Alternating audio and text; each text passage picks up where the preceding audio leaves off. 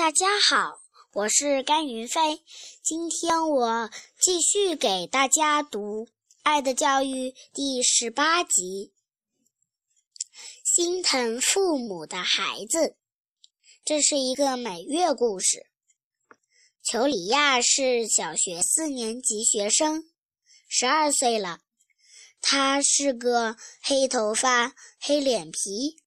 举止文雅的佛罗伦萨少年，他的家庭很困难，因为他那在铁路上工作的父亲工资很低，又要养活全家人。裘里亚的父亲年纪并不是很大，但过度的劳累使他显得。特别苍老，还不到五十岁，就已是两鬓花白了。为了贴补家用，他除了正常的公事之外，还兼职当抄写员。最近，他又揽了一批活儿。每五百张条子报酬才三里拉，父亲太劳累了。但裘里亚心里明白，父亲是绝坚决不会允许自己帮忙的。于是他不再多说什么，但他已经有了自己的打算。裘里亚知道父亲。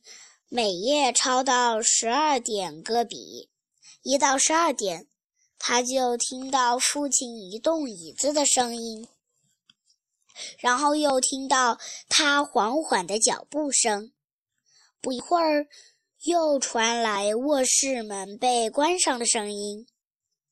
一天夜里，他等父亲睡熟之后，便悄悄下床。摸黑摸着黑走到父亲的书房里，点上煤油灯，在桌子边坐下来。只见桌子上放着厚厚一叠空白纸条和杂志社的订户名单。他拿起笔，模仿父亲的笔记，用心抄写起来。他心里既高兴又担心。高兴的是终于给父亲帮上了忙，担心的是父亲若醒过来，听到动静要狠狠地责怪他。他写呀写呀，字条已积起了一大叠，他手写酸了。手指头渐渐僵硬了，便放下笔来，两手互相使劲搓几下，接着又继续写着。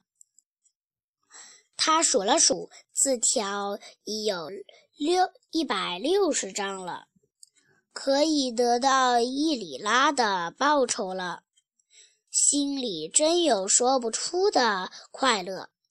他把笔又放回原处，熄了灯，踮着脚尖回到自己房间。第二天午餐时，父亲什么也没发现，因为父亲有个习惯，他每天总是机械地抄写，边写还边思考着其他的事情，直到第二天早晨才数一数写了多少。他一连写了好几页，父亲都没有发现。他很庆幸。可是，一天晚上吃饭时，父亲突然说：“奇怪，这段时间灯油费了，好像费……奇怪，这段时间灯油费好像比过去多了。”父亲只是随便讲了一句，就不再说什么了。裘里亚这才又安心下来了，继续偷偷帮助父亲。于是，裘里亚每天半夜起床抄写，时间一久，他就感到睡眠不足，而且头昏脑胀，四肢无力。晚上做功课也常打瞌睡。有天晚上，他破天荒第一次伏在练习本上睡着了。喂喂，裘利亚，用心做功课呀！父亲拍着双手，把他喊醒了。裘利亚怕父亲看出秘密，又打起精神，继续做起作业来。可是，在接下来的几天里，裘利亚每天做功课时都要打瞌睡，而且情况越来越严重了。有时早晨迟迟不能起床，走路甚至……都是没精打采的，放学回来也很少说话。父亲开始注意裘利亚了，他好像在认真思考着什么，终于忍不住开始责备儿子了。一天，父亲对他说：“裘利亚，你最近一段时间的表现实在令我不能容忍了。”你是父亲的长子，全家的希望都寄托在你身上啊！裘里亚自打生下来，第一次受到父亲这么严重的责备，他心里十分难过，暗暗对自己说：“父亲说的对，我不能再这样下去了，这件事必须立即停止。”这天吃晚饭时。父亲情绪非常好，他兴奋地告诉我们：“嗨，真幸运！我这个月抄字条比上个月多挣了三十二里拉呢。”父亲说完，伸手打开抽屉，从里面拿出一袋糖果来，这是他买来和孩子们一同庆贺这一额外。收入的，大家都拍手欢呼起来。裘里亚见父亲和全家人这么高兴，心想：“我还是得瞒着你呀。白天我争取多用点功，可晚上我还是要为您为全家努力呀，努力工作呀。”父亲接着又把视线转到了。裘里亚身上皱着眉头说：“这个月多了三十二里拉，当然很好。但是裘里亚最近的表现令我很不高兴。爸爸，我一定改，让您放心。”裘里亚默默地忍受着父亲的训斥，强忍着就要蹦出的眼泪水。可心里却仍然高兴。在以后的日子里，裘里亚仍然瞒着父亲，偷偷为全家工作着。由于劳累过度，他终于支撑不住了。这样又过了两个月，父亲对他越来越不满意了。一天，父亲终于忍不住去学校拜访老师了。老师告诉他，裘里亚上课时老是总老是打瞌睡，注意力也不集中，作文越写越短，字迹也很潦草。当天晚上，父亲把裘里亚叫到身边，以从未有过的严厉语气对他说：“裘里亚，我为了你们，简直是……”在拼命工作，可你却一点儿也不为我想想，一点儿也不为你母亲和弟妹们想着着想，太令我伤心了，太令我失望了。啊，爸爸，并不是这样，别这么说，我亲爱的爸爸。丘里亚含着泪想说出真情。他的父亲又立即打断了他的话，说：“你很清楚家里的情形，你也知道每个人都要艰苦努力才能维持这个家。我已经在做双倍的工作，累得快要倒下了。本来我还指望这个月能从公司得到一百里拉的金奖金，可是今天老板告诉我没有希望了。裘里亚听了父亲这一席话，本想吐露吐露出真情，吐露真情，可现在他又把已到嘴边的话咽回去了。他暗自下决心，学好功课，非升级不可。可最紧最。可最要紧的还是要协助父亲养活一家人，减轻父亲的负担。他太累了，太可怜了。又过了一个月，父亲不骂他了，也不责备他了，对他显得十分冷淡，很少与他说话。他已把裘里亚当做一个死不悔改的。不不孝子了，对他的希望似乎已经破灭了。裘里亚痛苦极了。每当父亲背过身去，不再理睬他的时候，他总是含着热泪从背后偷偷地吻着父亲，目光中充满了无限悲哀和柔情柔情。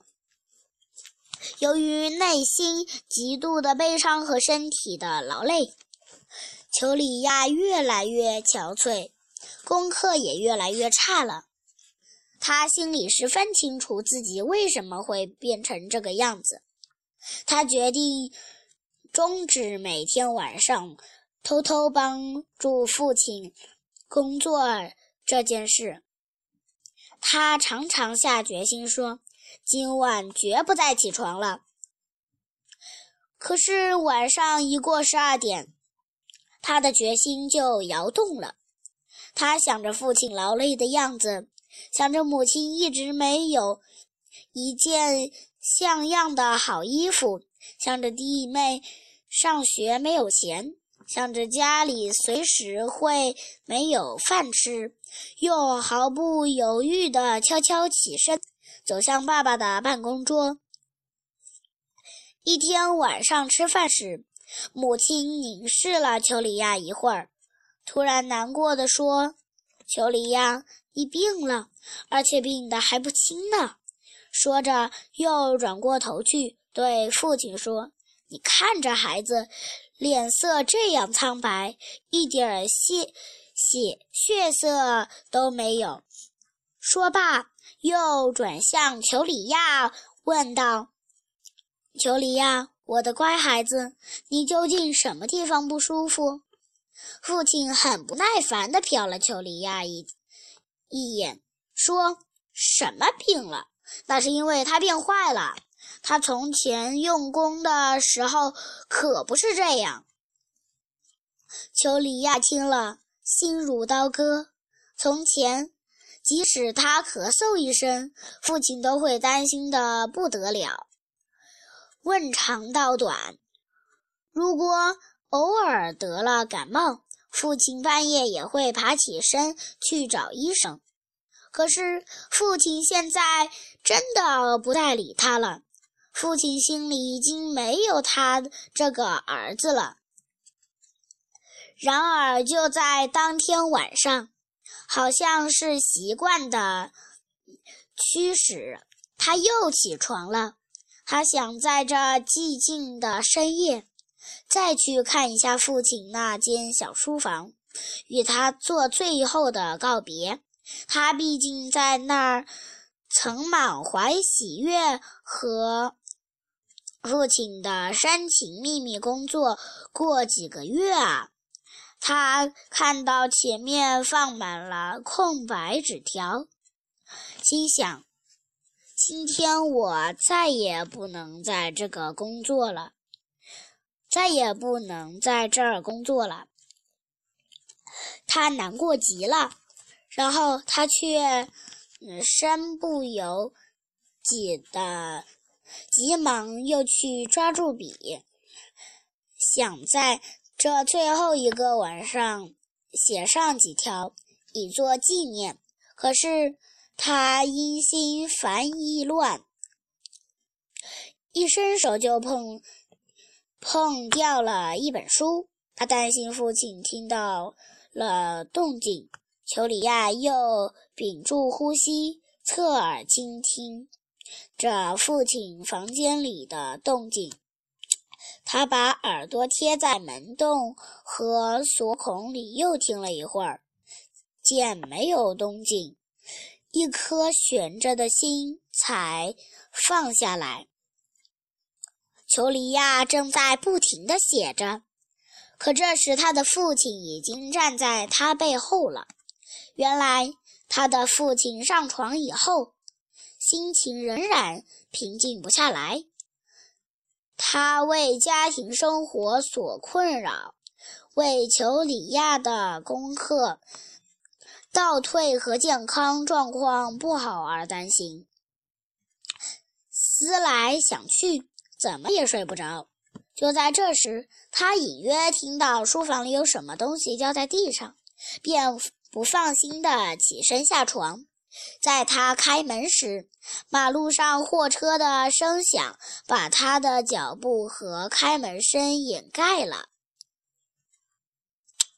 他开门后发现书房的油灯亮着，心中非常奇怪，于是就悄悄来到书房，站在了裘里亚的身后。裘里亚正一心一意埋头抄写着，他俯下身子观看，那白发苍苍的头就快碰到裘里亚的头了。裘里亚仍然没有察觉，他的父亲一切都明白了，泪水禁不住夺眶而出，他激动的一句话也说不出来。突然，裘里亚感到有人用颤抖的双臂慢慢抱住了他的头，吓得惊叫起来。等他听出是父亲的啜泣声时，才难过的说：“啊，爸爸，请原原谅我，请原谅我。”父亲连连吻着他的额头，哽咽着说。孩子，倒是你要原谅我，我什么都清楚了，是我对不起你。好孩子，来，跟我来。说着，就把他带到了母亲床前。母亲已经醒了，父亲把他抱起来，递到母亲臂弯里，说：“快，快亲亲这孩子。”母亲不知怎么回事。以惊疑的目光望着丈夫，丈夫便把刚才发生的事告诉了妻子。说完，又对妻子说：“快亲亲我们的孩子。三个月来，他一直不睡觉，为大家在辛苦，而我却只是伤他的心。”母亲把裘里亚紧紧搂在怀里。一句话也说不出来。过了好一会儿，他才说：“睡觉，快去睡觉，我的孩子。”说完，他又吩咐丈夫说：“你送他回房间去吧。”父亲接过裘里亚，把他抱到卧室，放到床上，一边轻轻抚摸着他，一边给他放好枕头，然后又给他盖好被子。